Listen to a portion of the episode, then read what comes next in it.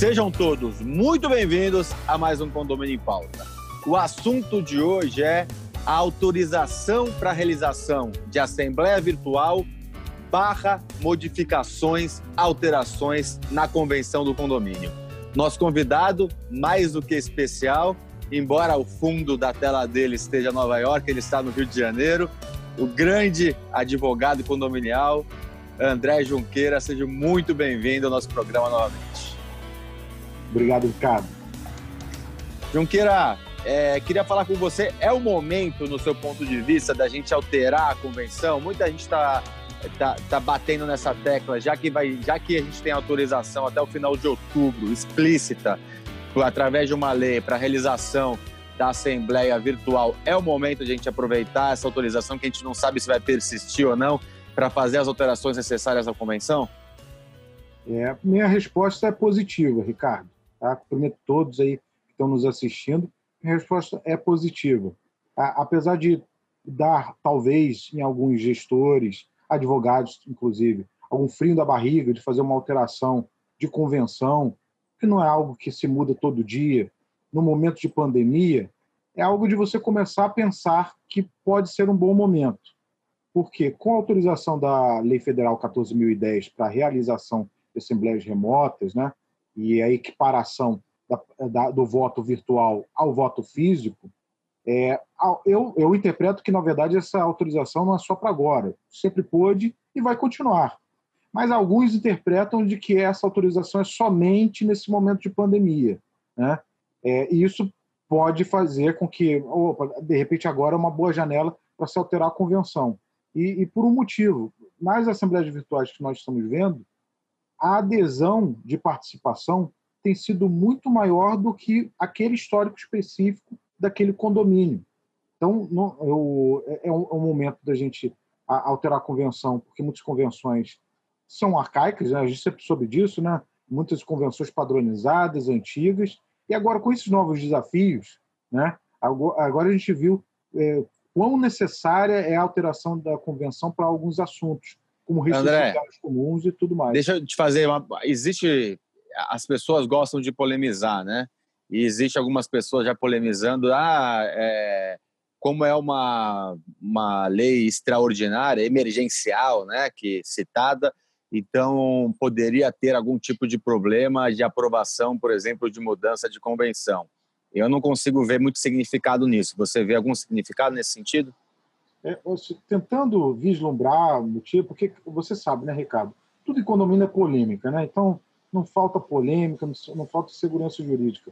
Talvez quem sustente isso alegue que, ah, como é um momento extraordinário, como é, então aí eu não poderia fazer alterações tão fundamentais como a gente vê que eu não posso alterar determinado, algumas constituições quando eu tenho um estado de intervenção, situações como essa, ou seja, muito parecido com o Estado.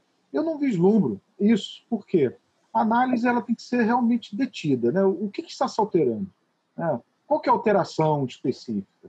A gente não está falando de ah, vamos fazer uma assembleia agora para aproveitar o momento que ninguém está prestando atenção. Não, não é esse sentido. É para aproveitar o momento dentro da ideia de que é, a maioria dos condomínios, embora alguns já acessavam, né, já usavam esse mecanismo, a maioria dos condomínios nem sabia que existia essa possibilidade de fazer uma assembleia virtual. E, e, como tem quórum, né? É, é isso que você falou, não dá para fazer na surdina, porque todos têm que ser convocados é. e, e, e, a, e, o quórum para modificação da convenção é dois terços, né? Então, é, eu só queria passar por isso rapidamente, mas eu, eu, não vejo fundamento, mesmo porque a legislação ela não, ela não restringe em nada, ela apenas, ela apenas especifica a, a dois artigos que é inclusive, né, não, é, não é com exclusividade, que é a questão do, da eleição do síndico, aprovação de contas. Então, só para deixar isso caminhado aqui. E aí, na mudança da convenção, André, eu acho que um ponto interessante que a gente poderia pensar é já aprovar que explicitamente pode ser realizada a assembleia virtual é, ad eterno no condomínio e não depender de uma legislação. Qual é o seu ponto de vista nesse aspecto? Eu concordo, porque apesar de eu realmente defender, você sabe disso, eu defender a linha de que o condomínio é, pode fazer assembleia normalmente, não, não, não tem essa proibição, esse obstáculo, eu sei que existe essa posição. Essa posição de que eu tenho que ter uma previsão na convenção, tendo visto que o artigo 1334 do Código Civil fala que é a convenção que fala da forma de realização das assembleias. Né?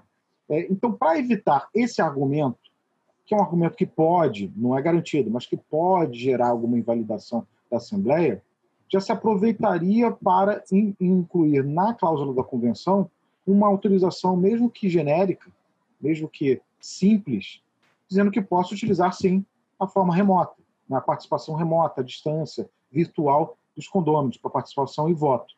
É, não precisa ali entrar em grandes detalhes, deixa o detalhe para um regimento, algo específico, programa software, não, não precisa escolher isso. É, isso é um outro ponto que eu queria te falar, é, queria te perguntar. É, obviamente que esse é um, esse é um, são pontos é, bem difusos ainda, é uma realidade nova né, de, de, de, de, realização, então ainda tem muitos pontos de vista diferentes.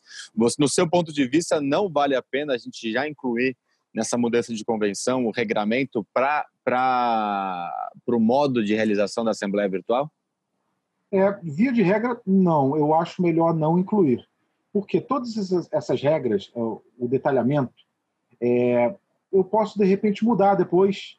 Eu colocaria uma regra geral dizendo que está autorizada essa forma de realização e deixar para uma Assembleia com a maioria dos presentes definir detalhes como software, como que se participa, se eu, se eu posso deixar ela em aberto, detalhes assim que são, para alguns são confusos, eu deixaria isso delegado para uma assembleia menos rígida, porque o, isso, o, cada condomínio teria a sua regra e cada condomínio avaliaria qual é a melhor forma de trabalhar dentro do seu próprio condomínio.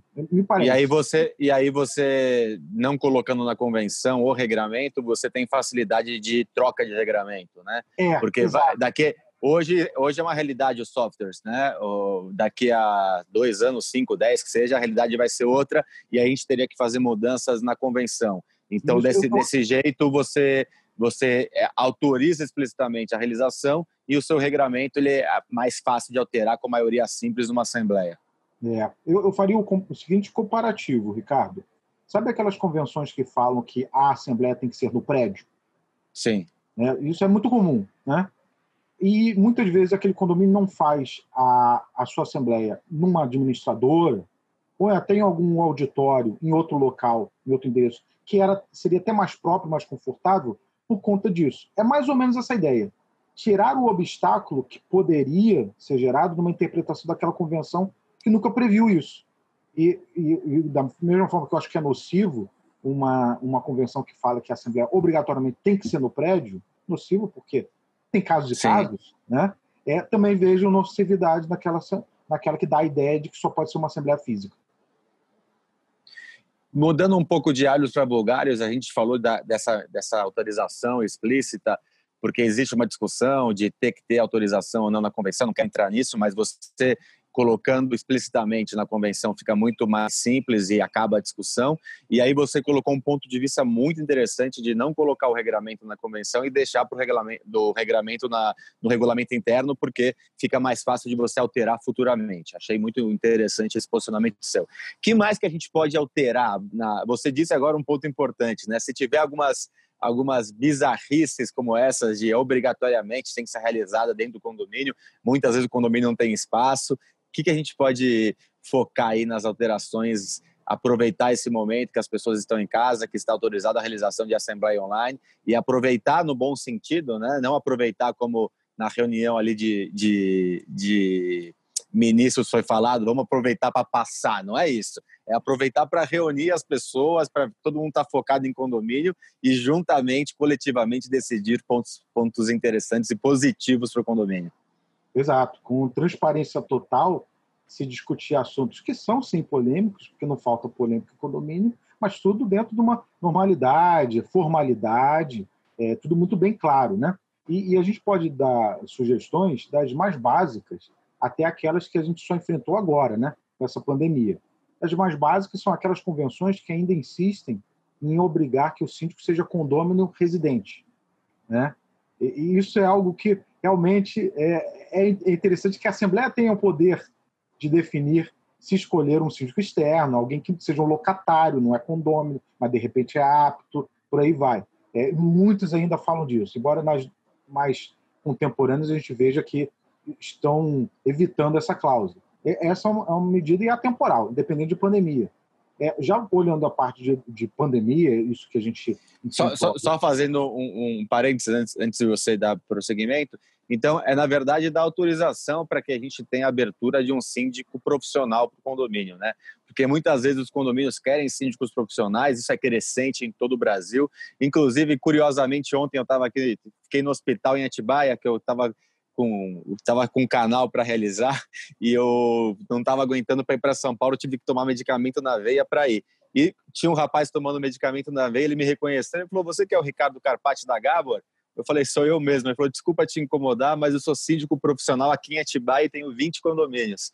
Então a gente está falando de uma cidade pequena, né, que é Atibaia, que até, até pouco até antes de Lula e Queiroz ninguém conhecia em termos nacionais, né?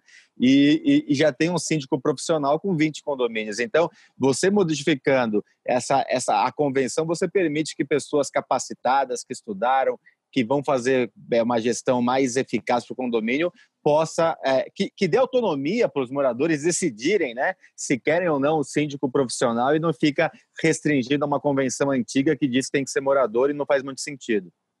Exato, exato. E isso é uma cidade que você vê com frequência, né, Ricardo? E é, esse é um bom momento de você retirar isso. Quantas situações nós estamos tendo agora, nesse momento de pandemia, de síndicos que estão renunciando, ninguém quer ser síndico. Nesse momento, mais ainda, existe um receio. É, se vocês pensam que os condomínios vão querer economizar, vão querer um síndico orgânico para economizar, o que a gente tem visto é o contrário é, é não quererem se arriscar, porque é um risco, não há dúvida, do, do síndico ser eleito nesse momento. E aí, quando a convenção tem um obstáculo desse, ela termina sendo inconveniente e até nociva para o próprio condomínio. Né? Então, esse seria um exemplo. Outro exemplo seria também de deixar um impedimento claro de inadimplentes não poderem ser síndicos, pessoas com litígio no condomínio não serem síndicos, ou seja, ao mesmo tempo que eu é, acho melhor abrir uma permissão, né? abrir o leque para que a Assembleia é, defina melhor o seu gestor. Por outro lado, também eu gero um bloqueio, né, como uma lei da ficha é. limpa. Dentro do Exato, condomínio. porque você pode, o, a legislação diz que o condomínio unidade de plente né, não poderia votar ou participar da Assembleia, mas ele pode ser eleito síndico, né? Então, quer dizer, não tem essa proibição de ele ser eleito síndico caso ele seja um inadimplente ou algo similar. Então, é, é, é uma coisa. Desculpa. É, alguns até defendem isso, de que a proibição de participação e voto incluiria também você se candidatar. Né? Mas não está claro, né? Mas quando você não, coloca não tá, Você pode defender, mas não é uma coisa que, que não está pre, prevista, é uma é. interpretação. Pode ser uma interpretação né, do, é, do, do a artigo. espanca isso. É, ela, ela tira o espaço para interpretação. Porque a interpretação ah, é muito legal, os advogados pensarem diferente, mas isso gera insegurança jurídica. Se a convenção prevê, é, resolve, pacifica a questão. Né? O, o outro ponto, Ricardo, que também seria legal para mudar a convenção é muitos não têm as multas adaptadas ao Código Civil. Eu vou, eu vou pedir, eu vou pedir para você falar isso no segundo bloco. A gente já estourou aqui o primeiro bloco. Tem essa questão das multas e outras outros pontos muito importantes que eu queria focar para os síndicos e para os gestores condominiais aproveitar esse momento, aproveitar que as pessoas estão olhando para os condomínios, aproveitar que os condomínios estão mais envolvidos e aproveitar essa questão da autorização da Assembleia é, Virtual indiscutível através de legislação. Então, você volta comigo no segundo bloco e você que está em casa terá essa resposta e muito mais na sexta-feira. Até lá.